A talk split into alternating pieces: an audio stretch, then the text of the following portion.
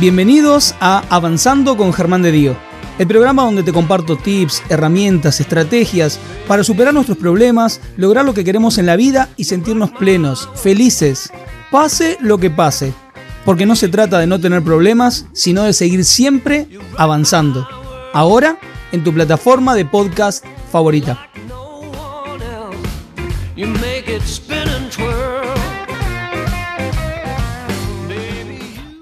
El tema de hoy, mi economía, las deudas y yo. Quiero que empecemos a darnos cuenta, y esto yo lo vengo diciendo, pero la persona que viene hoy nos va a terminar de aclarar este tema muchísimo más. La economía está reflejando quién sos, en muchos niveles. Tu situación económica, por más que no te guste, ¿eh? por más que no te guste, algo está mostrando de vos. Mucho está mostrando de vos. Y para eso, hoy, como te dije, hay una persona que la tiene clara que ella hace rato que viene dedicándose a esto y por eso nos va a abrir la cabeza a lo que tengamos que aprender. Ella es profesora, fue becaria del Ministerio de Desarrollo, es economista, tiene un posgrado en economía social, es especialista en, micro, en emprendimientos. Quiero que reciban desde sus casas con un fuertísimo, pero fuertísimo, pero fuertísimo aplauso a la genia de Laura Samón. Aplauso para vos. Gracias, Germán. ¿Cómo estás? ¡Wow! Me encantó. ¿Cómo andas tanto tiempo? Muy bien, muy bien. Tanto tiempo, contento de tenerte. Ya te lo he dicho fuera del aire, me siento agradecido de que estés acá. Gracias. Es un temazo, Lau, es un temazo. tema, y nos atraviesa así, ¡guau! En estos, en estos tiempos que corren, que son tremendos, este, y que son una, una oportunidad, ¿no? Así que me parece que súper acertado encontrarnos aquí y charlar un poquito de esto. Es que el tema de la plata es muy visceral. Sí. Y... El dinero, ¿no? ¿Qué representa sí, es el dinero, no? Porque el, el, dinero en sí es un bien de intercambio. Yo intercambio algo a través del dinero. ¿Qué intercambio? Claro, ¿qué estoy intercambiando ahí? ¿Qué estoy intercambiando realmente? Cuando me falta, ¿qué me falta? O cuando doy de más, ¿qué estoy dando de más? o cuando lo pido, lo solicito, qué es lo que hay detrás del dinero. Por eso, cuando nosotros decimos, no, bueno, sí, este, económicamente ando más o menos, entonces yo siempre le pregunto, ¿por qué? ¿Qué te pasa? ¿Qué anda pasando por tu vida? No, no, no, pero es que es algo económico. ¿Y en tu vida qué te pasa? Y ahí empieza como toda esta, esta movida y, ahí están los paralelismos, ¿no? Tal cual. A ver, eh, chicos, a la audiencia ya le estoy diciendo. Acuérdense que acá los invitados vienen, traen su oro molido y empiezan a compartirlo con nosotros. Ya Lau, y no van ni cinco minutos de programa, ya estuvo compartiendo, ya estuvo tirándote una idea, ya estuvo diciéndote que si no está, la cosa no está muy bien económicamente, algo está pasando ahí debajo. Y me encanta. No hay que hacer celoso con este tema. No hay que hacer celoso. El eclipse de hoy es como listo, ya está, listo. A ver, ok. vos sabés, que, vos sabés que me encanta que sea diciembre, el mes en el que estás, porque es el mes en el que uno dice, bueno, estoy terminando el año, por ahí no lo estoy terminando como quiero, te empezás como a planear las metas o a hacer un balance y decir, bueno, y suele pasar en esto de decir, bueno, quiero mejorar la situación económica para adelante, pero después volvemos a caer como en lo mismo. Entonces, me encanta que sea este el mes en el que estás. Me encanta que, estés en este programa. Vamos a arrancar con la primera, con la primera pregunta. Es el mes del balance, así que bueno. Es el mes del balance. Tal cual, yo, Yo siempre le digo cuando doy las charlas o los seminarios y demás, y lo voy a decir ahora, preparen lápiz y papel y anoten. Anoten todo lo que surge de esta charla con, con Germán y la interrelación con ustedes, pero no le pasen ningún tamiz, no le pasen ningún filtro, o sea, anoten lo que surge, lo que viene lo que les viene a la cabeza y lo que escuchan también. Y después relean y van a ver que ahora al principio y al final va a ser algo completamente diferente, ¿no? Pero hay que arriesgarse, a ser sincero con uno mismo, ¿no? Tal cual.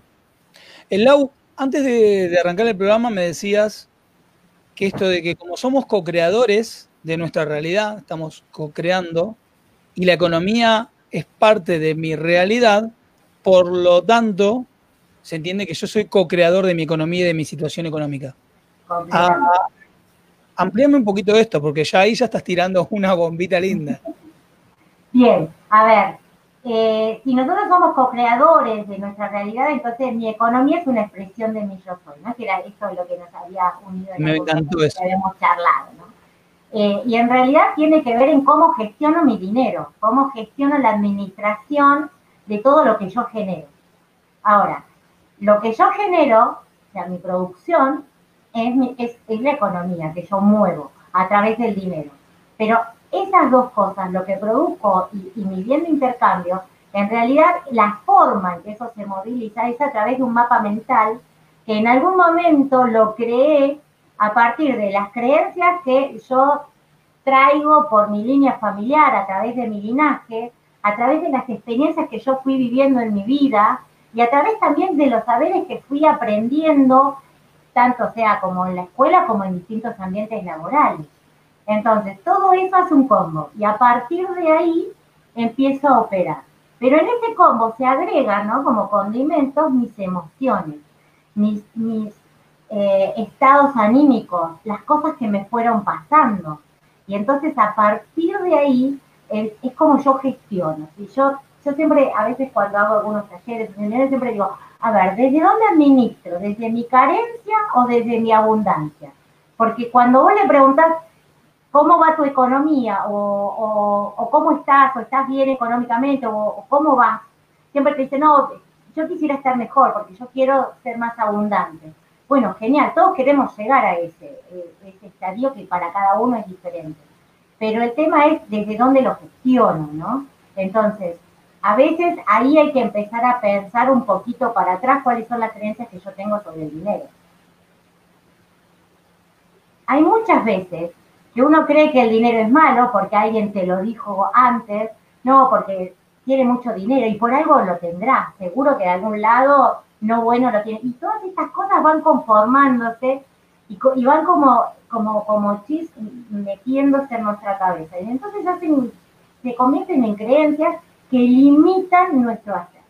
Y un poco este año, que es un año de para, para, para crear nuevos aspectos de nuestra vida, que es un año donde nos descontracturamos, nos guste o no, un año donde es un momento para, perfecto porque es diciembre y, y, es finales del 2020, es un año para replantearnos. A ver, yo estoy acá, ¿me gusta donde estoy? No, no me gusta, quiero cambiar, quiero ir hasta allá. Bueno, vamos hasta allá. Pero qué me llevo en la maleta y qué no me llevo en la maleta. Eso implica que primero tengo que ver qué tengo en la maleta. Y claro. creencias de mi abuela, creencias de mi madre, creencias de mi padre. No, porque yo cuando, cuando cobro lo gasto todo porque la plata me quema las manos. No, yo lo guardo. Lo guardo porque por si me pasa algo. La abuela siempre decía que había que guardar. Esas son formas de gestionar. Esa es la forma en cómo llevas tu economía. Entonces después no llego a fin de mes, tengo 20 pesos, le pido a mi mejor amigo, le pido a mi novio, le pido a mi pareja, a mi madre, a mi padre. Pues, todo el mundo le dice, ¿cómo es esto? Bueno, entonces ahí hay un desequilibrio. Pero ese desequilibrio está en el dar y en el recibir. Creo que me fui muy rápido para adelante. No, no, no, no, me parece perfecto. A ver, pará, pará, pará, pará, porque acá todo esto me está volando el bocho, pero no, no, queda tranquila que va súper bien y acá la gente ya está ya está, por ejemplo, ya están comentando acá. Fabiana dice, qué interesante lo que está hablando Laura, me siento reflejada con lo que va hablando. Así que ya estamos, estamos bien y ya hay algunas preguntitas que voy a ir después, tiempito al tiempito, compartiendo. A ver, hasta acá, déjame ver si te seguí. Hasta acá lo que vengo entendiendo es que mi economía se va a mover, mi situación económica, dentro de los mapas mentales, dentro de las creencias que yo tenga. ¿Sí? Y desde ese lugar voy a yo gestionar. Y a eso encima le voy a sumar mis emociones, mi estado emocional, a como yo, o sea, adentro de esta caja,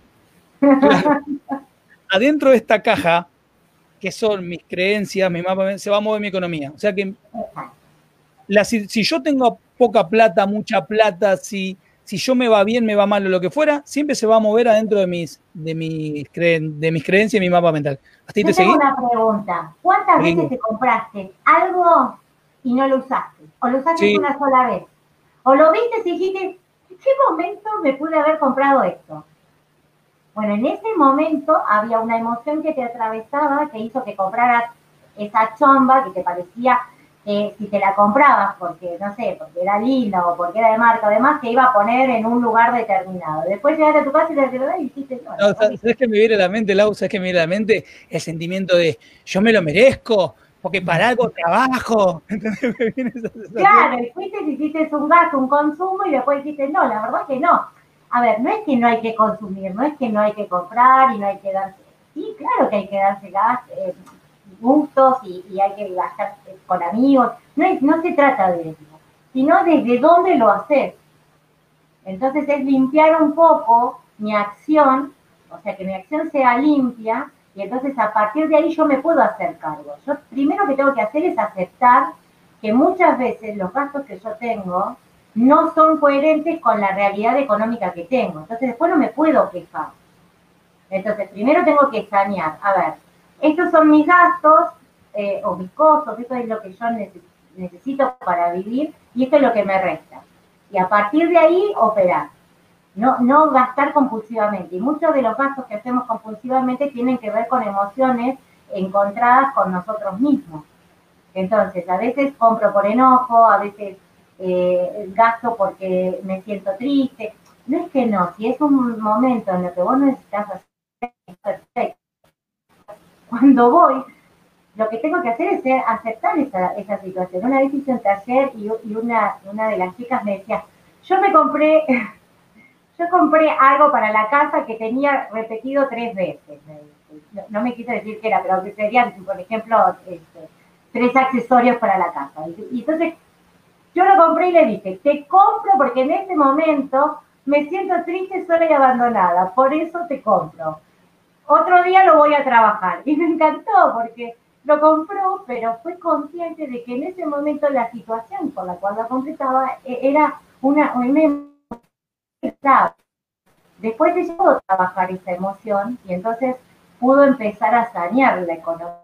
Bueno, los gastos necesarios, los, gastos no necesarios y empezar como a ordenar, ¿no? Porque a veces eh, no es, a ver, encontrar el equilibrio en tus finanzas personales no es un día para el otro. Primero, es, es, es un paso a paso.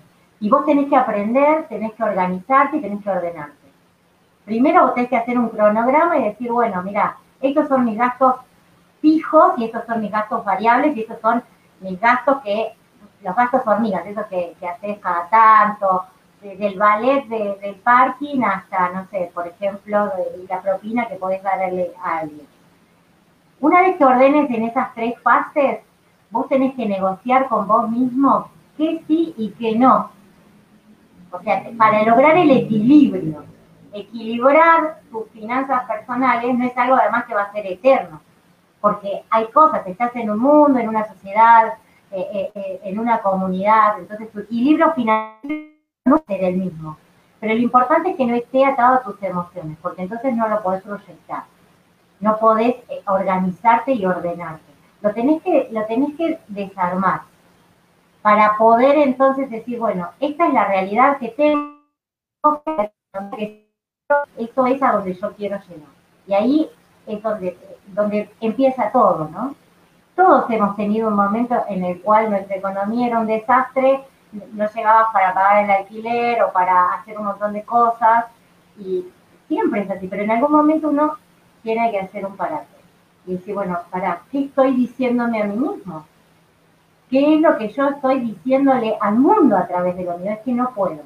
No puedo con, mi economía. ¿Qué es lo que no puedo? Bueno, a veces no sé organizarme, a veces el dinero se me va de las manos o me quema las manos porque en realidad no puedo, este, no sé, puede ser que se trate de una situación en la cual yo crea o considere que no merezco tanto dinero. Entonces recibo y lo que hago es pasarlo a otra persona. ¿No? Lo gasto, se lo regalo, ¿no? no llego a fin de mes, pero a mí me gusta ese papel, porque no llego, porque soy poquito y porque entonces desde ese lugar de víctima, yo pobrecito yo, no, nunca llego a fin de mes. Puede ser un juego que yo haga con mí mismo también. No es necesariamente. Acá no, no hay juicio de valor, no sé si está bien o está mal. hablo, hablo, de juicios eh, de mí. La otra situación es la que yo todo el tiempo agarro el dinero, no compro nada, no gasto, ¿no? Lo que le decimos codito de oro. Este, y bueno, y ahí tenemos otra situación. No, a mí me encanta recibir, pero no doy. No das. Y porque tengo miedo de quedarme sin. Entonces ahí yo diría, bueno, ¿cuándo te quedaste sin? En algún momento te quedaste sin nada y no querés volver a, vivir ese momento. Entonces guarda. Pero hay algo que, que, una vez eh, yo lo hablaba en un seminario. La gente que tiene mucho dinero, aunque parezca medio loco, siempre lo tiene en movimiento. Entonces, mientras vos te mantengas en movimiento con el dinero, dando y recibiendo, nunca te va a faltar. Pero ese extremo de que te, eh, el dinero en la mano te quema y el otro extremo en el cual lo, lo, tenés y, no lo compartís o no lo das o, no gastás nada y vivís así y capaz que no, no, no accedes a bienes de calidad en tu vida, tampoco es bueno. No sé si me estoy yendo del tema. No, no, no, no, está perfecto, está perfecto lo que estás comentando. Quería explicar un poco como las, las dos cosas. Pero aparte, mira, este, no, pero aparte estás tirando conceptos muy, es más, quiero ir haciendo como recapitulaciones para que todos hagamos, como vos dijiste, esto de tengan papel y lápiz y vayan anotando. Y te voy a hacer una pregunta y ya voy a empezar a compartir algunas preguntas del público porque ya están preguntando. Primero me queda muy claro esto de que lograr este equilibrio a nivel financiero no va a ser de la noche a la mañana, que ese equilibrio no es estático, o sea, no es listo, logré el equilibrio, chao, de acá para todo el resto de mi vida voy a estar en equilibrio. Me queda claro que cuando yo menos involucre estas emociones, yo voy a poder proyectar. Y también esto que vos estás comentando, que, que se trata de esto de dar y recibir, y que la gente que tiene dinero y que siempre tiene, el dinero está en constante movimiento esto que vos estabas comentando, ¿no? Que está, está como fluyendo. Te hago una consulta. Hoy estábamos hablando, porque es a veces una de las primeras preguntas que me aparecen cuando hablo de, creencias limitantes, por ejemplo, y de hecho tengo novedades con respecto a eso. Pero hay una pregunta que quiero hacerte, que, que me la han hecho, entonces la comparto con vos. Por ahí vienen y me dicen, está bien, Germán, son las creencias limitantes, son los mapas mentales, son todo lo que vos me decís. Pero yo tengo un trabajo hace 10 años y gano esta plata por mes y gano esto mismo porque este es mi sueldo. Y si me hago el malo o me hago la mala, me pueden echar. O sea, ¿qué tiene que ver mi mapa mental con que yo siempre gano el, sueldo? El, sueldo que me pagan y ya está. Y yo sé que hay, algo ahí atrás, pero ¿qué le podríamos decir a alguien que dice, no, pará, ¿qué tiene que ver mi mapa mental con que a mí me paguen, no sé, 35 lucas por mes todos los meses? Y si me hago el malo, me van a echar, las pierdo yo le preguntaría cuál es tu propósito. ¿Para qué? ¿Para qué tengo ese trabajo con ese sueldo? O sea, porque ese es un, es un medio. El trabajo para tener dinero para algo. ¿Para qué? Puede decirme una persona, bueno, para pagar el alquiler, el Netflix, el celular y ya está. Bueno, genial. Entonces, cuando, cuando hagas todo eso, entonces no te vas a quejar de lo otro. Pero a veces, o sea, es importante trabajar el, propósito y para qué. Cuando vos trabajás y tenés definido tu propósito, propósito viene del latín y significa aquello que va delante de. O sea, ¿no? Delante de. Entonces, ¿qué es lo que tenés adelante? ¿A dónde querés llegar? Y bueno, yo quiero llegar a que, bueno, todos los diciembres alquile una cabaña, no sé, en San Martín de los Andes que es precioso, por ejemplo, ¿no? O en Cariló, o no sé, en Mar del Plata. Y no lo logro porque este trabajo no me lo permite, porque eso, que lo... A ver, perfecto, sí, trabajo, o a cuidarlo y todo lo demás, pero bueno, si ese trabajo no te ayuda para vos lograr tu propósito, que podría ser tomarte una vez al año super vacaciones, entonces yo revaluaría qué está pasando con mi trabajo, por qué me estoy quedando en ese espacio si eso no me está dando a mí, ¿no? Eh, las herramientas o los recursos para yo cumplir con mi propósito. Evaluaría mi trabajo y diría, a ver, ¿qué es lo que pasa en tu trabajo? Porque, ¿cuál es la relación que te ata con ese trabajo? Y trabajaría en eso. Pues ahí haríamos, haríamos coaching. Sí, sí, sí, ahí haríamos coaching, derecho. Ahí trabajaríamos coaching. La llamás a la hora, me llamás a mí a veces tengo la, excusa de que mi trabajo no me permite financieramente desarrollarme Entonces e, es, una consecuencia que viene y va en ambos sentidos. Y no es así. Porque si yo tengo bien definido mi propósito y dónde quiero estar, me pregunto, ¿qué estoy haciendo hoy para lograr mi propósito? Entonces, ¿qué estoy haciendo hoy para estar mañana allá? Bueno, y ahí es donde empiezo a, pensar. Bueno, la verdad es que no estoy cómodo con mi trabajo, la verdad es que no estoy cómodo con mi sueldo. Entonces, yo la, la pregunta siguiente sería, bueno, ¿qué es lo que tengo que hacer para cambiar esta realidad en este momento? Bueno, mm, no puedo ascender, bueno, puedo buscar otro trabajo. En este momento estamos complicados, no, sé si lo recomendaría, pero en realidad a veces eh, las crisis son oportunidades. Sí, y aparecen mil opciones. Aparte, a ver, cuando vos, tomás una decisión, perdón. No, por favor. Cuando vos tomás una decisión, cuando vos estás completamente, y acabo de entrar con la ley de la atracción, cuando vos tomás una decisión y vos decís, este no es el lugar donde yo quiero estar, el lugar que yo quiero estar es aquel, y vos proyectás y visualizás y estás completamente seguro de lo que querés, porque ese es tu lugar, entonces el universo actúa en función de eso. La ley de la atracción, también en algunos eh, podemos hablar también de, la resonancia. Entonces, todo es relativo. Relativo, ahí vamos otra vez al mapa mental que yo al mapa mental que yo tenga. No, pero aparte, igual queda tranquila con el tema cuando hablamos de ley de la atracción acá, porque ya lo he aclarado varias veces en el programa, que vayas por el lado metafísico explicando la ley de la atracción. Hemos traído acá una docente de neurociencias cuando explicamos cómo funciona biológicamente el cerebro por el sistema reactivo. O sea, vos por medio de tus creencias y tus mapas mentales definís a dónde se enfoca un mecanismo biológico del humano. O sea que vayamos por las neurociencias, vayamos por la ley de la atracción, vayamos por el lado espiritual y hablemos de fe, vayamos por donde vayamos o simplemente hablemos de definir objetivos y actuar en consecuencia. O sea, por el lado en el que vayamos siempre vamos a llegar al mismo punto que es lo que vos estás comentando, que es yo defino, mi mente se enfoca en ese lugar, y aparte, en esto que vos me estabas comentando también, y que hablabas del propósito y esto de que yo pongo delante de, es automático, si yo tengo bien definido el propósito y me doy cuenta que este trabajo no me da, no es el medio o no me alcanza, me queda chico ponerle para ese fin, y ahí es simplemente decir, bueno, tendría que cambiarlo, ¿no? Bueno, ¿qué empiezo a hacer?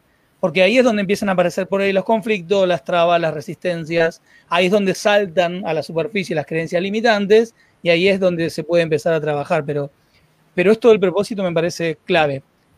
Lau, voy a compartir algunas preguntas ya con del público porque la verdad que están, están a pleno, déjame que, vayan contando algunas, porque acá había, acá había varias que, que ya quería ir compartiendo con vos, a ver dónde estamos, dónde están, dónde están, que se me... ¡Ay! Se me fue. Eh, A ver, vamos a compartir una pregunta de Dani. Dice, yo consigo tener bastante, pero a veces no lo retengo. Me va bien, tengo dos locales llenos, pero hay días que el efectivo no está. ¿Vos qué pensás? Como para ir tirándole algo ahí a... Bueno, primero, eh, a nivel, mm, digamos, físico, a, nivel práctico, eh, tengo que definir cuál es mi número.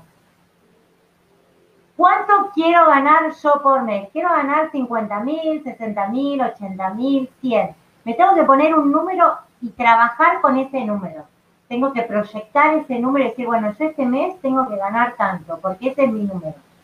Y, tengo que actuar en consecuencia. la, Parte, la parte emocional, ¿qué le diría? No tengas miedo. Cuando vos haces esto, es porque tenés miedo. Hay algo tuyo, adentro tuyo, que, que tenés miedo. ¿Tenés miedo de ser mucho? ¿Tenés miedo de ganar mucho? Si fueras mucho y, y ganaras mucho, ¿de quién te diferenciarías? ¿O, o a, a, quién no querés dejar abajo o arriba? ¿Cómo es?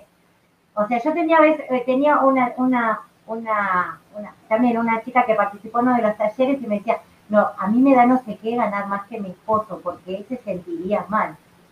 Él siempre conseguía trabajos que era así. Yo decía, pero ¿por qué se sentiría mal? Estaría orgulloso de tener una mujer que generara mucho dinero. No, pero no está bien eso. Porque mi papá siempre decía, creencia limitada. Ahí está, creencia, tal cual. Que el hombre era el sostén de la familia. Y entonces cuando terminó el taller, vine y me dijo, lo hablé con mi esposo y le dije, ¿no te molesta si yo gano más que vos? Y él me dijo, no, corazón, está todo bien.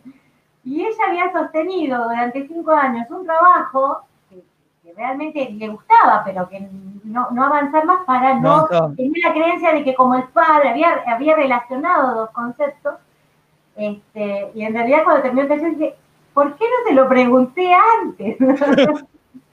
A ver. Bueno, así que yo le diría dos cosas. ¿A qué le tenés miedo? Por eso cada vez que vas subiendo, bajando. Y de pronto ponete un número, pero un número, nada de, ay, no, yo me conformaría con 20 mil pesos. No, un número, un número en serio.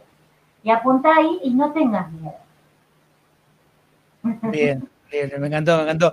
Les dije que la tenía clara la invitada de hoy, ¿eh? yo les dije, yo les dije que la tenía clara. A ver, Mónica acá comenta, ¿y cómo manejar cuando va cambiando tu vida? Ejemplo, estar muy bien económicamente y comenzar a decaer. Bien. Eh, esto se vio mucho en este año, ¿no? teníamos planificado una economía, una situación, planificó una proyección de gasto, consumo y demás, y de pronto esto se rompió. Este, es una oportunidad, porque antes hablamos de que el equilibrio no es constante ni es eterno. Y lo que nosotros tendemos a, por una cuestión de sobrevivencia, lo que el humano tiende a hacer es a repetir los mismos patrones, repetir las mismas conductas porque le dan seguridad. Entonces, cuando se te rompe tu sesgo de seguridad, entonces vos entras en pánico. Y, ahí es donde vos haces lío con todas las cosas a veces, ¿no? En las relaciones, en las finanzas, en el trabajo, no te asustás y dices, ¡ah! Y tratás de agarrar algo. Bueno, entonces, em, ¿qué le diría yo? Em, que no hay que tener miedo, que por ahí esa etapa en tu vida se terminó y que por ahí es momento de empezar una etapa nueva. Eh, o sea, cuando nosotros somos coherentes o sea, a lo largo de nuestra vida, en mi caso, por ejemplo, a lo largo de mi vida hubo muchas Lauras, ¿no? Sí. Este, no voy a decir mi edad, pero hubo muchas Lauras. Y cada una de esas Lauras tenía distintos propósitos, distintos sueños, los fui alcanzando a todos. Y también fui descartando, che, quería hacer esto, no, actriz no, no me va. Entonces voy a cambiar a profesor, por ejemplo. Algo tenés, algo tenés. Uno va cambiando. Este, y entonces a veces cuando algo se termina, eh, es porque en realidad estás preparada para hacer otra cosa o para encarar ese proyecto que en algún momento tenías miedo de hacerlo eh, y ahora es el momento. Las cosas no vienen a tu vida porque sí, las cosas no pasan porque sí. Entonces, yo a esa, no me acuerdo el nombre, pero... Eh, Mónica, Mónica. Mónica, ¿qué fue lo que en su momento no hiciste y por ahí ahora sí es el momento? Entonces, cuando vos mantenés ¿no? Siempre en coherencia lo que vos sentís con tu hacer, entonces vas a saber cuándo es el momento de cambiar y vas a saber cuándo es ahora, ¿no? Porque, porque lo vas a sentir. Estar en coherencia significa que yo, que, o sea, que mi yo y mis emociones y mi yo superior y demás están en concordar. Y a veces, ¿cuántas veces eh, por ahí te ha pasado? A mí también me ha pasado cuando he, he tenido trabajos en, en empresas o demás, que ya iba y decía, mm, ya, ya, acá no me siento. No, sí, sí. Esta etapa ya se terminó. Pero no cambiabas de trabajo, o no mandabas currículum, o mandabas currículum de esos puestos que sabías que no, te, no te iban a llamar. No te daban el perfil. Tal cual. Pero vos decías, yo mando currículum y no pasa nada. Y en realidad mandabas a esos lugares que sabías que no te iban a llamar. ¿Cuántas veces nos asusta el cambio? Bueno, no nos tiene que asustar el cambio, porque a veces una etapa se termina y comienza otra. Y cuando nosotros no hacemos el cambio, entonces la cosa empieza a declinar, que es distinto a lo de hoy que es esto. Cuando empieza a declinar es porque es el momento del cambio. Vos sabés que... Rediseñar. Vos sabés que con esto que me estás diciendo y esto que estabas comentando recién y, y poniendo este ejemplo, me acuerdo de una frase, automáticamente me viene una frase que creo que la saqué de, del Carnegie y, piensa y a ser rico, que hablaba de que nadie, nadie trasciende, nadie trasciende, eh, y vuelvo al tema de esto de las creencias y los mapas mentales y lo que tenemos acá en la cabecita. Nadie trasciende hasta que es más grande que su lugar actual. Y esto lo podés ver en la biología, o sea, un bebé cuando ya no tiene espacio, ya no tiene lugar, ya maduró lo suficiente dentro de la panza de la mamá, simplemente nace. o sea, en el huevo pasa lo mismo. Fíjate que la, madre naturaleza es sabia en ese sentido y te está mostrando. Recién uno cambia de lugar cuando es más grande que su lugar actual. Y, cuando me refiero a es, cuando puedes trascender esto, cuando puedes trascender esas, esos patrones de los que estás hablando que me, que me proporcionan seguridad. Ah, ya que decís esto, a ver, me viene esta pregunta. ¿Es el trabajo el que me proporciona seguridad o es en realidad aferrarme a mi patrón el que me proporciona seguridad? Es aferrarme a mi patrón. El trabajo es un accesorio es un recurso, es algo que me lleva a. O sea, vos podrías tener todo el dinero que quisieras si es eso lo que vos querés.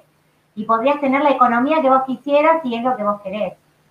Las deudas, por ejemplo. yo voy a decir algo que va a sonar horrible, pero las deudas en muchas personas son las invenciones que ellos mismos se provocan para no avanzar y tener la excusa de. ¡Wow! Esto, por favor, Laura, ponerlo en un posteo mañana en tu Instagram. Si no, te lo voy a chorar yo, porque la verdad que es maravilloso. Es terrible. A ver, mira, hay, hay, muchas variables. Por ejemplo, está la madre de que le saca créditos al hijo para comprarle un nuevo celular, porque se quiere cambiar la moto, porque cambia el auto. Entonces, uno le tiene ganas de, preguntarle, eh, ¿por qué no dejas que él viva su vida y tome su responsabilidad y vos te haces cargo de tu vida y tus cosas? Y te dicen, no, es que él todavía necesita que lo ayude. ¿Cuántos años tiene tu hijo? 25. ¿No? Sí, he escuchado, más, he escuchado más todavía. que tiene que ver con el... De, ese era un ejemplo también, yo, yo siempre recurro. Este, tiene que ver con el desapego también, que es muy importante. O sea, el dinero fluye cuanto más desapegada soy de él. Que volvemos al principio, los dos extremos, ¿no? el, lo agarro para que no me falte, porque en algún momento me faltó, o porque tengo la creencia de que mejor tengo algo a no tener nada, que puede ser una creencia limitante de, alguna, que puede venir por el linaje, ¿no? Este, o por un hecho fortuito que te pasó en tu vida, este, como el, que no, el, que, mm, digamos, lo deja ir, como le digo yo, que lo gasta, cobra, lo gasta todo, llega a la casa y la mujer le dijo, ¿y dónde está tu sueldo? No sabéis lo que me pasó. Y ahí empieza a ser disparatada, ¿entendés? Que, que las van cambiando. Bueno, eso también. A ver, Lau, voy a compartir, justo hablaste de deudas y voy a compartir una pregunta que está acá en el chat. Horacio pregunta, yo creé una deuda la cual hoy no puedo pagar y eso me trauma muchísimo. Tengo un trabajo en relación de dependencia, cuando salgo sigo trabajando en mi casa y nunca me alcanza. ¿Cómo hago con esto? A ver si podemos tirarle como algún, empecé a buscar por acá, ¿no?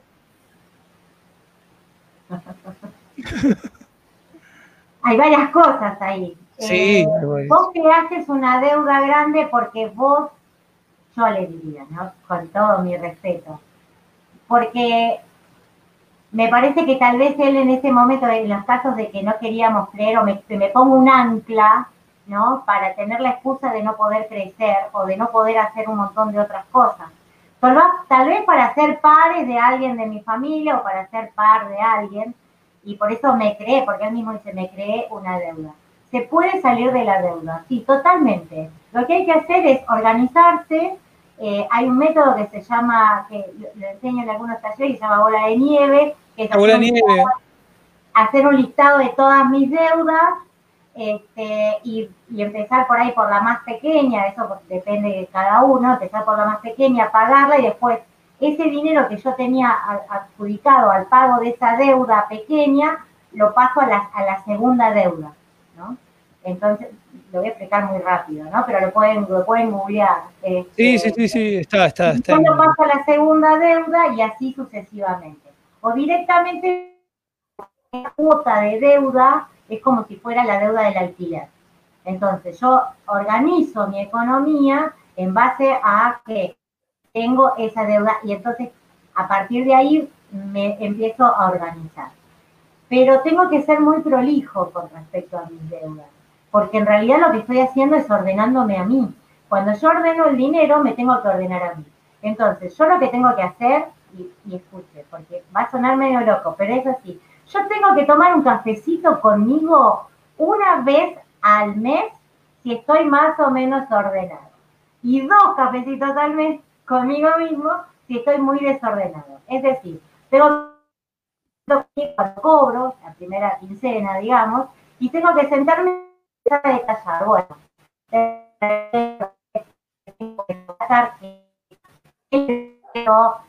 tanto de comida, tanto de viático, ¿no?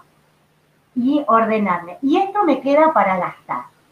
Eso que me queda para gastar lo tengo que dividir en cuatro semanas. Digamos, ¿no? Un, resumen rápido. Entonces, si yo soy una persona recuerden que entrar en el equilibrio financiero lleva un tiempo, no es de un mes para el otro. Yo esto no lo tengo que hacer un mes. Mínimo lo tengo que hacer seis meses, ¿no? Sí, es tedioso, eh, pero bueno, si quiero un orden... Sí, no, pero tengo que hacerlo. Tengo, tengo que hacer, porque el orden puede ser a nivel dinerario, pero el orden es acá. Bien, entonces, tomo un cafecito si yo soy una persona disciplinada. Si no soy disciplinada, tomo un cafecito a principio de mes y uno a mitad de mes, ¿no? Entonces me siento con ese cuadernito, o con mi hoja y papel, o con, o con mi computadora, y me fijo cómo vienen las finanzas. Che, cómo estoy gastando, cuánto me queda para llegar a fin de mes, o sea, me, tomo el tiempo para ordenar mi, economía, para ordenar mis finanzas. Cuando yo tengo esta visualización de esto gano y esto es lo que tengo que pagar y me queda esto, entonces yo me tengo que ordenar, ordenar con eso que me queda. Eso lleva un tiempo. Por eso digo, me tomo un café si soy disciplinada y tengo una economía que tengo que organizar. Pero dos cafés conmigo Tengo que ser muy sincera conmigo. Este, si no soy sincera, eh, es difícil ordenar tus finanzas personales porque es complicado. Porque siempre voy a encontrar excusas para gastar o siempre voy a encontrar excusas para invertir mi dinero bien o mal, o siempre voy a encontrar excusas. Por eso es importante definir mi propósito. ¿Qué es lo que quiero? ¿A dónde quiero llegar? ¿Y por qué quiero llegar a ese lugar? Una vez que tengo definido eso, entonces es como poner ¿no? Empiezo el lunes, empiezo el lunes. Nunca empezar. Entonces en un momento decís, che, pará, me, gusta estar así como que sí, entonces no es necesario que estés este, pensando todo el tiempo en, hacer dietas, ¿no? Eso es un poco ser sincero, aceptarse como uno es y aceptar que si es necesario un cambio, tengo que ser consciente que necesito un cambio y bueno, tengo que disciplinar. Aprovecho, Aprovecho que estás contando esto y ya estamos entrando en los últimos 20 minutos de programa. Lau, hay que hacer una parte 2 con vos, una parte 3, una parte 4, porque hay un montón de preguntas que me están quedando colgadas. De disparo, perdón, pero me voy No, no, pero estás, tirando oro en, oro en polvo, Laura. ¿Qué? No, por favor, está perfecto lo que estás diciendo, contando, es, es oro molido, no, no, por Dios.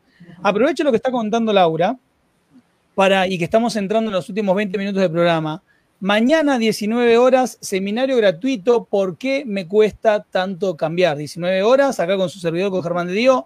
Vamos a estar charlando muchísimo de esto, porque de eso se trata. Vamos a estar hablando de creencias. Vamos a estar desasnando qué es lo que está pasando dentro de esa cabecita que nos pasa a todos. ¿Por qué me cuesta tanto cambiar? Seminario gratuito mañana 19 horas. Me escriben por privado o me escriben por WhatsApp, los que tengan mi WhatsApp, que creo que lo tiene medio planeta ya. Directamente, si está para eso, está el WhatsApp, está para eso directamente se escriben. El último seminario del año, la verdad es uno de los seminarios con el que arranqué este, este año en mayo. Ya pasaron más de... Es perfecto terminar con eso. Porque sí, sí, sí. nosotros pensamos que este año iba a terminar ahora en diciembre y no. No, no, sigue, sigue, sigue, sigue. Empezó y hay que amigarse con el cambio. Hay que amigarse con el cambio. Así que... en el universo es el cambio. Entonces, si la Tierra y, el, y la Luna se alejan todo el tiempo, si, si los continentes y las tierras se movilizan y cambian y, demás, ¿por qué vos querés estar siempre en el mismo lugar? Claro. No, porque me siento cómodo, me estoy a resguardo. ¿Cómodo con qué? ¿A resguardo con qué? Si todo a tu alrededor cambia. Entonces, tenés que dejarte fluir. Incluso el lago, ¿viste? Bueno, ay, quiero ir por la naturaleza, ¿viste? Ver el, el laguito, ver todo ahí. Y cuando vas, una vez al año, ponerle con las vacaciones, y che, qué cambiado, ese árbol no estaba, ese otro no estaba, el verano. Entonces si todo cambia, porque uno quiere estar agarradito ahí. agarrado en el mismo. Pero inclusive en el mismo día, vos tenés día y noche. O sea, en, en una unidad, en una unidad, en 24 horas de tiempo, que es una unidad, un día, tenés un cambio de día y noche. O sea, ya ahí ya tenés las dos polaridades. Hablemos de hoy que fue el eclipse en el sur, en la Patagonia, divino. Tuvimos dos días y dos noches. A ver, voy a compartir algunas preguntas más y yo sé que vos tenés algunos tips preparados para cerrar, así que... Me no, anoté un par de cosas, pero me, estoy yendo por las ramas. No, quédate tranquila que está perfecto. Acá Fabiana pregunta, ¿cómo modifico mi mapa mental para llevar lo que debo llevar en mi maleta y gestionar correctamente mi abundancia para que el dinero sea éxito, ¿no? ¿Se, entiende, no? Sí, no la borres porque hay varias cosas. Primero, Dale, no la borro, no la borro. Definime éxito para vos o definite para vos qué es éxito. Porque cuando pones éxito en, en esa oración al lado de dinero, significa que dentro de tu mapa mental, ser exitoso significa tener mucho dinero. Y no, no tiene que ver a veces solamente con eso. Entonces, primero, para Fabiana, definí qué es éxito para vos. Si para vos es, está relacionado con el dinero, entonces proyectate en eso o sea, ahí es donde está tu mapa mental. Es la idea que vos tenés o la concepción que vos tenés sobre determinadas cosas. En este caso, la abundancia para vos está relacionada con el dinero. Otra persona puede ser abundante viviendo en el medio del campo, teniendo animales y una linda huerta, y ya está. Entonces, el mapa mental se puede modificar a partir de aceptar el cambio constante en mi derredor, en todo lo que me en todo donde yo me muevo, el universo, el planeta, ¿no? así lo modifico, aceptando el cambio, que todo lo que viene a mí no tiene por qué ser necesariamente malo, pero todo lo que tiene que, lo que viene hacia mí lo tengo que gestionar de alguna manera. Lo tengo que tomar y lo tengo que transformar. No me gusta o no, ¿no? Retomando el tema del cambio. Entonces, ¿cómo modifico mi mapa mental dejándome fluir, no cuestionándome todo? A veces es, viene una, viene una, una circunstancia o algo hacia mi vida y me quedo. Si no sé qué hacer, no hago nada, me quedo, espero. Y a partir de ahí empiezo a fluir. Porque yo, si tengo definido mi propósito, entonces lo tomo o no lo tomo. Entonces la segunda parte dice, para llevar lo que debo, para llevar lo que debo poner en mi maleta y gestionar correctamente mi abundancia. A ver, si yo tengo una maleta o una mochila, puede ser que me implique también bastante peso y traba, ¿no? Y a veces no necesariamente tengo que llevar una maleta, o tengo que llevar una maleta con poquitas cosas, las necesarias nada más. Tener una maleta o una mochila también es un mapa mental, ¿no? Volviendo como varios temas. Este, entonces, ¿qué ¿qué es éxito para vos? a qué le llames abundancia, dejate fluir con todo lo que viene hacia vos. ¿Y es necesario tener una maleta o una mochila? Bueno, también definilo. Siempre, a veces en las familias es, bueno, hay una, por ejemplo, ¿no? Este, una tía, abuela soltera que uno se tiene que hacer cargo. Bueno, sí, no hay ningún problema.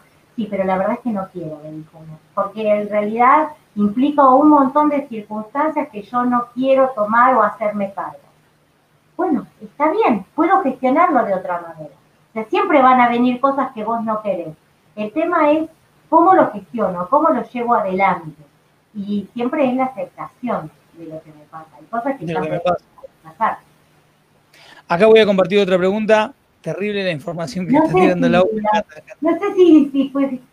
sí, no, no, no, queda tranquila, súper clara. Acá Kelly pregunta algo. ¿Influye nuestro árbol en las finanzas?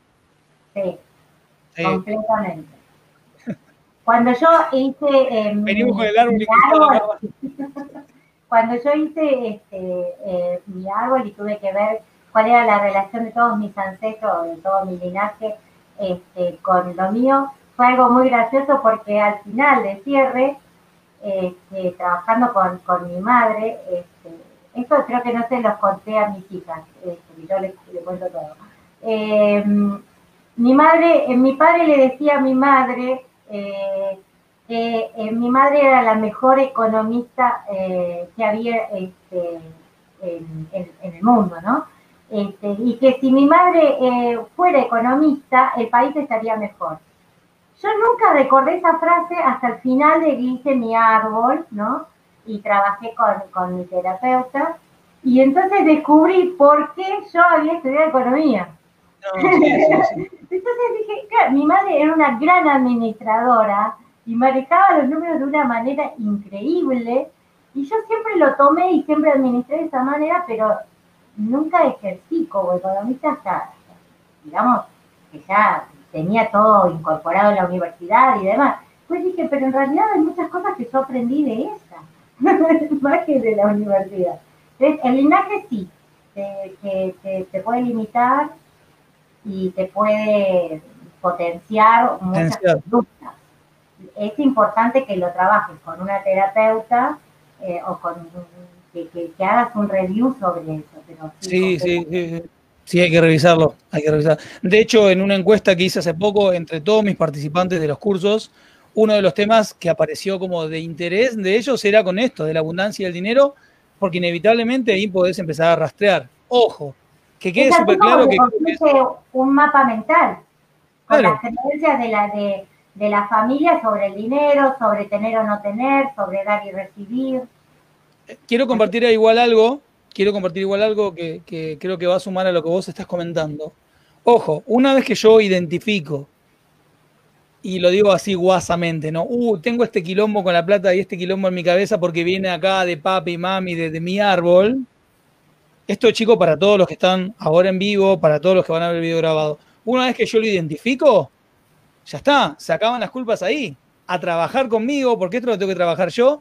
Y yo, como responsable de mi vida, soy la única persona, valga la redundancia, responsable de transformar lo que haya que transformar. Es porque que, vos lo consciente. Entonces ya no tenés escapatoria.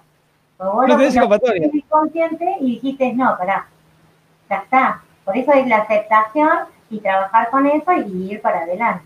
Para adelante. Comparto otra pregunta. Ella habla del que gasta compulsivamente, ¿no? ¿Qué pasa con el tacaño o el amarrete? Esa, está buena, esa está buena la pregunta. Sí, bueno, es, es, el otro, extremo. En algún momento tuvo una situación o una circunstancia en la cual se sintió sin, o que nada tenía, o se sintió por ahí desvalido de. Puede hacer a través, puede ser volviendo al tema del, árbol, puede ser algo que se acarrea en el árbol, por ejemplo, eh, había un estudio, que ahora no me acuerdo de qué universidad, pero tenía que ver con esto, que todas las personas que habían venido de la Segunda Guerra Mundial o demás, tenían determinadas características comunes con respecto, por un lado era también con la alimentación, pero por otro lado también era con el tema de, del dinero y del no tener del pasarla absolutamente hambre, del pasar absolutamente no tener nada, de trabajar, trabajar, guardar, guardar, guardar, por si en algún momento no volvían a tener más. ¿no? Entonces, para ellos la abundancia significaba eso, tener, tener, tener, amarrocar, amarrocar, guardar en el colchón y ya está. Entonces, es, es definir también dentro de tu árbol qué es abundancia, qué no es y demás, pero sí. Es, la otra parte. Es lo mismo, pero en el otro extremo. En el otro extremo, la otra polaridad. Yo le pregunto. Son desequilibrios financieros. Ambos. Ambos son desequilibrios. ¿Cómo hago para poder aumentar mis ingresos, para poder llegar a fin de mes? Me cuesta cada día más, dice Sole. Tomar cafecito con uno mismo. Em, planificar los gastos, planificar todo, anotar por ahí el primer mes lo único que tenés que hacer es anotar todos los gastos que tenés, pero todos. ¿eh? ¿Viste cuando salís de trabajar, pasás por el kiosco y te compras un alfajor o te compras una bebida? Ese también anotarlo. Y por ahí a veces te vas a dar cuenta que en realidad no tenés grandes gastos, pero los gastos hormigas, esos gastos que vos haces, este, que por ahí ni siquiera sos consciente, decís, ah, me compro el alfajor, me compro unas papitas, me compro una gaseosa, me compro esto eso se te va un montón de dinero. Entonces, por ahí un solo mes me tomo, tomo el tiempo de, anotar todos los gastos que tengo. Luego los clasifico. Y luego digo, bueno, a ver, ¿cuál, cuál es mi número? Yo, yo gano 20 mil pesos y quiero tener 10 mil pesos libres para hacer lo que me guste. Bueno, listo, entonces tengo que ir hacia ese espacio. Después puedo decir, no, en realidad quiero ganar 50. Entonces ese sueldo no me sirve, entonces voy por un trabajo más grande. Acá, me reía recién, Lau, mira, te lo, te lo comparto, me reía porque Sole pregunta, una tetera entera me tengo que tomar.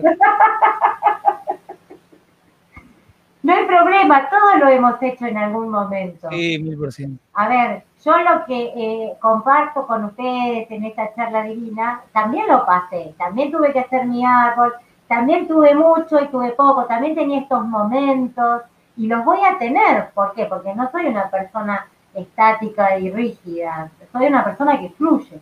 Entonces, voy a, hay meses que, que, tengo y de otros no tengo, pero yo me pregunto, ¿qué pasó este mes? A ver, Laura, ¿qué onda este mes? No, entonces empiezo. Tengo este gasto extra, este gasto extra, este gasto extra. Ahora, cuando no me dan los números, yo me preparo la tetera también. Me agarro y digo, a ver, para. ¿Qué te está pasando? ¿Entendés que los números no te están cerrando? Los números no te cierran. ¿Qué está pasando? Y ahí empiezo, le tomo un té, después sigo, después digo, ah, no, lo que pasa es esto. Y ahí cuando te desarmas, como decía, como recién, recién decías vos, Germán, cuando volvés consciente de eso, ya lo desarmás. Ya no te podés disfrazar más de qué. No te, sí, ya no te podés disfrazar más. A ver, voy a compartir dos preguntas más, Lau, que están acá. No voy a llegar para todos. A ver, ya sabés que para 2021 vos tenés que volver a estar en el programa. Esto, antes de compartir los tips que me dijiste que ibas a compartir, pero quiero compartir.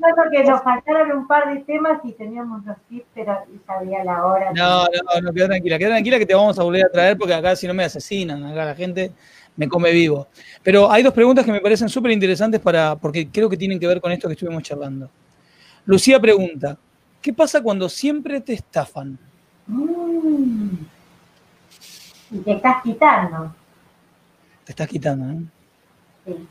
Cuando vos no te puedes quitar, el otro te está quitando algo. ¿Por qué accedes a, e, eso? o sea, yo, yo, plantearía, eh, eh, o sea, con, todo el respeto, ¿no? Es, una, es como a veces el, el robo seguido, ¿no? O sea, a veces yo no me saco, entonces el otro viene y me saca entonces dejo la cartera acá, la billetera ahí, todo accesible para que me quite. Entonces yo no tengo la culpa, es el otro que me hace algo a mí. Es una forma de transferirle a un otro algo que yo no me puedo hacer cargo. Con todo el respeto te lo digo, Lucía. Pero, este, pero a veces es una forma de sacarse, ¿no? Habría que ver el contexto de la estafa, porque bueno, a veces que este, han construido edificios enormes, con toda la, la, parafernalia legal y demás, y después los edificios eran fantasmas. Uno dice, ¿por qué me pasó? Y entonces uno en el taller me dice, y en ese caso yo me robé un, un departamento completo. Bueno, habría que ver y habría que trabajar en ese caso, habría que, con ese caso específico, habría que trabajar cuántos en su familia tenían una casa. Entonces él había descubierto que no muchos en su familia tenían casa alquilaba la mayoría. Entonces él, ¿por qué iba a tener una casa?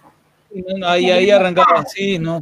Había, había, no, es re loco, pero bueno, por eso sería Es que cuando empezamos a entender, cuando empezamos a entender que somos como el sol del universo nuestro y que la causa somos nosotros, está bien, lo voy a decir así burdamente. Es una patada en los huevos muchas veces porque te tenés que hacer cargo de todo. Sin Y tenés que salirte de la culpa para tomar la responsabilidad, porque hay que salirse del estado de culpa. Pero una vez que vos comprendés eso, te, sale el sol en la vida, cambia este, todo. Este chico había venido por el tema de que sus finanzas eran terribles, no las podía equilibrar de ninguna manera porque realmente tenía una deuda entre los abogados y demás. Entonces él quería organizar su cash flow, o sea, su flujo de dinero, y, yo, le, yo le, traté de explicar que yo no, no, no, no, no soy numérica. Claro, claro, Nos sentamos a tomar una tetera, de, nos tomamos un cafecito y empezamos a, hablar de esto, qué era lo que estaba pasando en el fondo. Entonces, cuando él pudo descubrir que en realidad él se había auto boicoteado, porque dice, no, sabes que en un momento, me decía él, cuando yo firmé, yo no, no tenía buena, no tenía buena vibra, me dice, a mí no, había cosas que no me cerraban, pero yo firmé igual, me dice. si yo me hubiera hecho caso en ese momento, me decía él, no hubiera tenido la deuda que tengo hoy, que no puedo pagar. O sea, en algún momento habían, se habían encendido las alarmas, pero él había continuado igual. Entonces, claro, bueno, la estafa había sido, era real, estaban abogados y sigue estando en juicio todo eso, eh, un día saldrá y demás, pero mientras tanto él es, es terrible. Pero en realidad cuando empezamos a charlar tenía que ver con esto. Su familia no todos tenían casa, solo un par de primos. Entonces, él se sentía que se boicoteó porque él sentía que no le estaba siendo fiel al árbol. Entonces, después yo trabajé, luego fue con una terapia, terapeuta holística para trabajar todo para Trabajar eso. Comparto la última pregunta porque me parece súper piola y ya vamos con algunos tips, Lau, porque la verdad nos vamos a extender hoy un poquitito porque amerita tu, tu presencia, amerita que nos extendamos un chiquitito, amerita el tema, todos ameritan, pero hoy siento que lo tengo que, un, unos minutitos más, aunque sea, lo tengo que tirar. Flavia dice, no tengo paz, quiero salir de las deudas, ¿cómo hago si no cobro? O me pagan el parcial, bueno, ella trabaja en el gobierno de la Ciudad de Buenos Aires. ¿Cómo hago? ¿Me pagan poco o no No, me la, no la saques, ponela de vuelta. Dale, a ver. Eh, no tengo paz, quiero salir de las deudas, ¿cómo hago si no cobro? Bien. A veces eh, yo he trabajado para, el gobierno nacional, este, muchos años, sigo todavía, trabajo como, becaria, como, bueno, no importa, pero trabajo para el gobierno, sé lo que es, que firmar los contratos y trabajar, y por ahí seis meses después cobrar o no, cuando sale el expediente, es complicado. Pero tengo que tener siempre un plan A y un plan B tengo que tener un ingreso fijo este, por mes que me cubra los costos, los gastos fijos y el otro sueldo que vos tenés, en este caso del gobierno de la ciudad o de cualquier otro ente que no sea un ingreso regular, lo tenés que tener como de costadito, como olvidado. Tenés que generar un ingreso que vos sea fijo y mensual con el que puedas contar. Entonces, eh, de esa manera vos vas a poder organizarte para salir de tus deudas, ¿no? Entonces, em, ahí, ahí lo que yo trabajaría es el tema de, encontrar un, trabajo que a vos te genere paz y que te genere un orden, este, que vos puedas poder organizar tus cosas. Entonces, me, me hace mucho ruido el tema de no tengo paz sí, me pasó lo mismo, me pasó exactamente lo mismo. La clave. nos juntamos a tomar un café mañana y charlamos y me explicas ¿qué me querés decir con no tengo paz? Porque muy probablemente el tema no esté en el tema deuda, sino que esté ahí, ahí en paz, ahí hay algo ahí adentro con eso. Porque obviamente, si yo tengo un buen fluir con mi dinero, si fluyo con mi dinero, entonces sí voy a tener paz porque voy a, voy a estar bien y voy a estar tranquila. Entonces, obviamente la paz se, se, se, remite a, esto, ¿no? A tener una estabilidad económica. Este, entonces, este, nada, ahí en esa frase hay como muchas cosas para, como para trabajar. Pero a veces, este, yo te diría que busques un, un trabajo que te dé un orden, este, que te dé un ingreso fijo para que vos puedas. Y el otro también lo puedes hacer no sé qué es lo que, por ahí haces en, el trabajo. Si sos empleada de trabajo, eh, si sos empleada, eh, ¿cómo se llama? Fija, no. Eh, permanente. de planta permanente, entonces no debería haber problema. Si no, fíjate de pasar a planta permanente. Ahí por ahí me parece que el tema es decisiones, me parece que tenés que tomar, que no las estás tomando, porque por ahí necesitas hacer el taller de Germán sobre vamos, Vamos, vamos, vamos. Sí, Me parece que por ahí viene. Eh, eh, Flavia, estás invitada. Si no estás anotada, anotate ya ahora. Acá quiero hacer un paréntesis, que, me parece que es importante y viene al pie. Este, y es eh, que el dinero es energía. Entonces, eh, cómo muevo mi dinero es cómo yo manejo mi energía. ¿Viste cuando vas a la casa de alguien y después cuando salís de la casa te duele la cabeza y estás, estás como pesado y vos decís, ¿por qué voy a la casa de esta persona que siempre rema la onda y después termino con dolor de cabeza, sin ganas? Bueno, el dinero y cómo lo muevo también es energía. Entonces, ¿qué es lo que hago con mi energía? ¿Cuántas veces este, yo le doy energía a alguien que la verdad que no tiene por qué, ni, tengo, no, hay ningún sentido. Pero lo hacemos por deber, lo hacemos para cumplir, para quedar bien, para que, no sé, para, para encajar, para, por un montón de circunstancias que tienen que ver con cosas que no tienen que ver con el dinero. Entonces, manejar dinero es manejar energía. Eso no, lo, no es un tema que no, Bien. Vamos como en un partido de fútbol, pongamos cinco minutos de alargue. Los últimos cinco minutos de alargue para cerrar con este temazo que nos quedó recontra corto, pero creo que la gente se fue con la cabeza así, porque es por lo menos lo que siento y sabes que siempre cuando siento algo de este lado pasa que coincide también con lo que siente la gente de la audiencia. Como para cerrar, o, algún tip. vamos a hablar de, los cinco tips para cerrar el tema de mi economía, las deudas y yo. Eh, bueno, ya dije lo de tomar el cafecito con uno mismo, es súper fundamental. Este, em, entonces, empecemos. Lo primero, tengo que experimentar cuál es mi mejor forma, mía, solo mía, de llevar adelante y gestionar mi economía, mis finanzas. No hay un, no hay un programa, no hay una, una sola única forma de llevar adelante. O sea, puedo tener mi cuaderno, mi libreta, mi planilla de cash flow en Excel divina, eh, siempre que esté escrita. O sea, yo la tengo que ver. O sea, yo la tengo que visualizar, tengo que tener números y tengo que tener nombres. Eh, yo tengo que experimentar los números, no acá, ¿no? ¿Viste cuando decís, no, sí, yo ya sé cuánto gano y sé cuántos son mis gastos. No, pasarlos a papel. Yo tengo que tener una experiencia numérica y con papel de mis números. Tengo que, experimentar y, sacar cuentas y, verlo. Y verlo constantemente. Yo siempre recomiendo tenerlo en la agenda. De hecho, hay un planificador financiero en la parte, generalmente en la última parte de la agenda que nadie usa, a veces cuando van a los talleres, digo, bueno, ¿tienen agenda? Sí, sí, mira la mía, es de los minions. Genial, mostrame tu planificación financiera.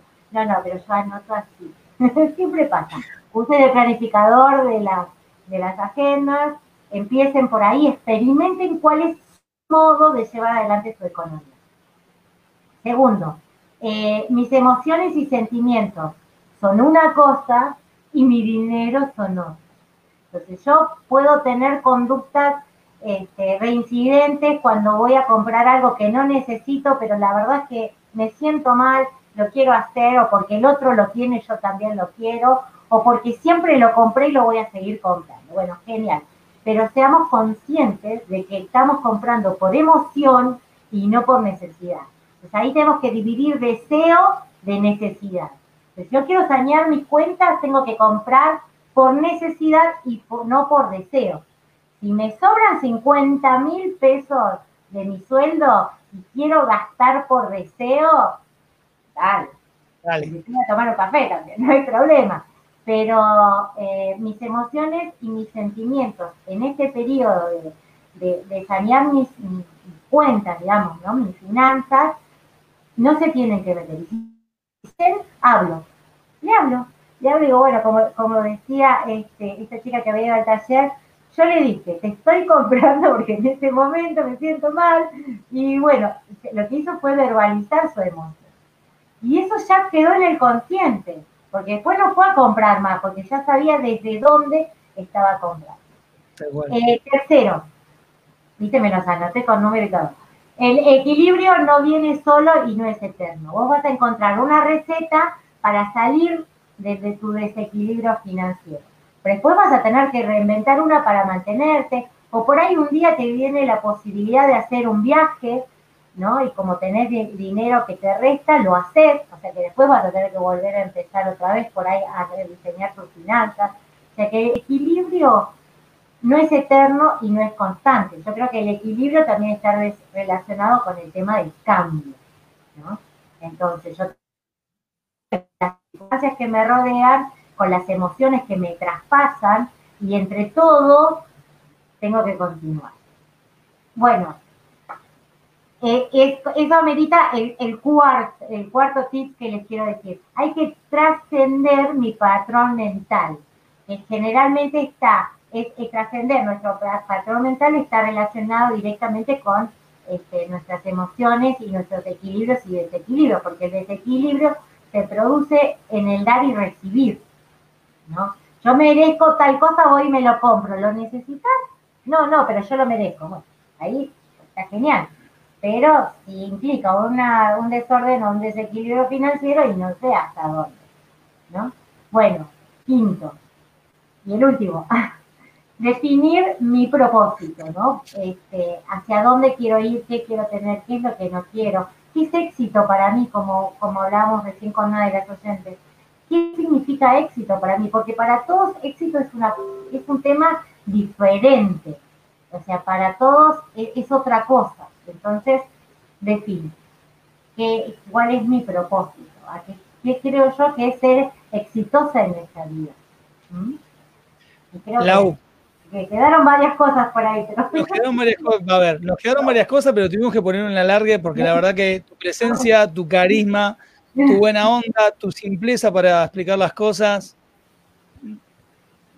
fue oro, fue oro, y lo digo con todo corazón, fue oro lo que compartiste. La verdad bueno, pero eso es porque se puede fluir con vos, porque, porque se puede dar este, porque también los que, los que están y, comparten y preguntan, entonces podemos. Podemos, Siempre es con el otro, nunca es, es uno solo, siempre es con el otro. Siempre con el otro. Así que bueno, Lau, eh, te voy despidiendo. Gracias por haber estado en el programa. Acá ya estoy poniendo obviamente las redes para que la sigan acá en Instagram, Laura Leguizamón Economía. Ya la siguen ya, ya, ya a Lau. Quédate ahora fuera de cámaras que así no, nos despedimos. Gracias. Y a todos ustedes, chicos, gracias por haber estado hasta este momento. Nos extendimos un poquito, pero siento que valió la pena. Gracias, gracias porque vieron que era una genia, vieron que la tenía súper clara. Chicos, como siempre, no los, no nos extendemos más sigamos avanzando. Los quiero muchísimo. A algunos los veo mañana en el seminario y si no, hasta el lunes que viene, que se viene el programa número 30. Nos vemos. Chau. Los quiero mucho.